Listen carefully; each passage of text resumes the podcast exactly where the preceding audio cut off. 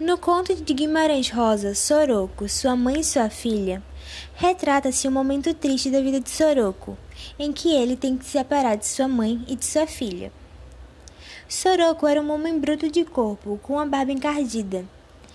Já sua mãe tinha mais de 70 anos, e sua filha vivia a cantarolar algo que ninguém jamais entendia.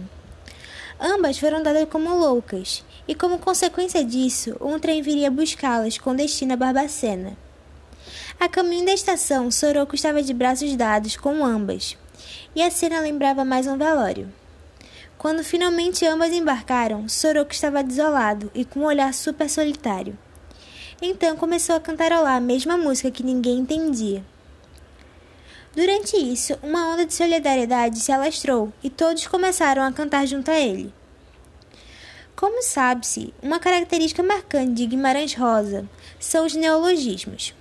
Esses são perceptíveis no nome Soroco, que lembra socorro ou só louco.